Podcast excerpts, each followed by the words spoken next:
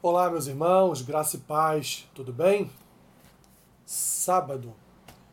O que será que aconteceu no sábado, nesse dia pós-morte do nosso Senhor e Salvador Jesus Cristo? Verdade, meus irmãos, não aconteceu absolutamente nada.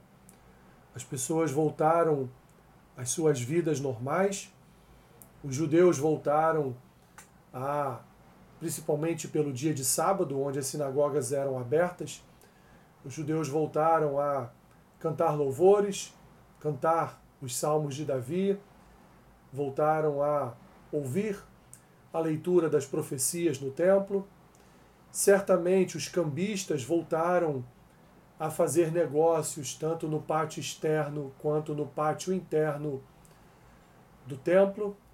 E assim então todo o povo voltou depois do dia anterior, o dia de revolta, um dia em que o povo manifestou a sua ira contra o Senhor, escolhendo crucificá-lo. Agora todos estariam voltando às suas pescas, todos estariam voltando à sua vida de normalidade, à sua vida de tranquilidade, bem como, de forma específica, os romanos que crucificaram a Cristo tanto Pilatos quanto Herodes estariam ali conduzindo, conduzindo o governo, conduzindo, é, conduzindo os seus, os seus súditos soldados romanos a prosseguirem tomando conta, vigiando, policiando a cidade de Jerusalém. Enfim, meus irmãos, em resumo, o dia de sábado, é, ele não é descrito nas Escrituras, não se fala a respeito do que aconteceu no dia posterior à morte de Cristo, mas podemos podemos tirar as nossas conclusões, inclusive em relação aos discípulos de Jesus que haviam sumido na sua crucificação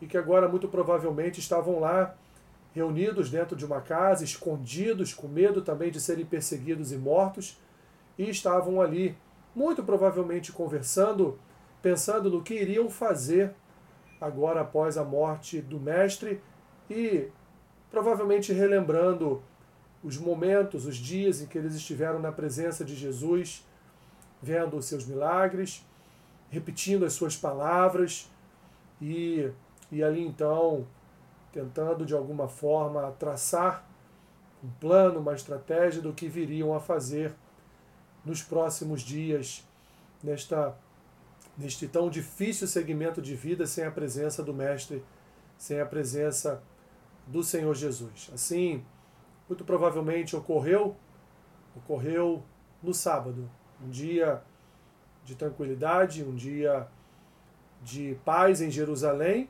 mas de preocupações na, na cabeça, na mente dos discípulos de Cristo. Que Deus te abençoe rica e abundantemente. Amém.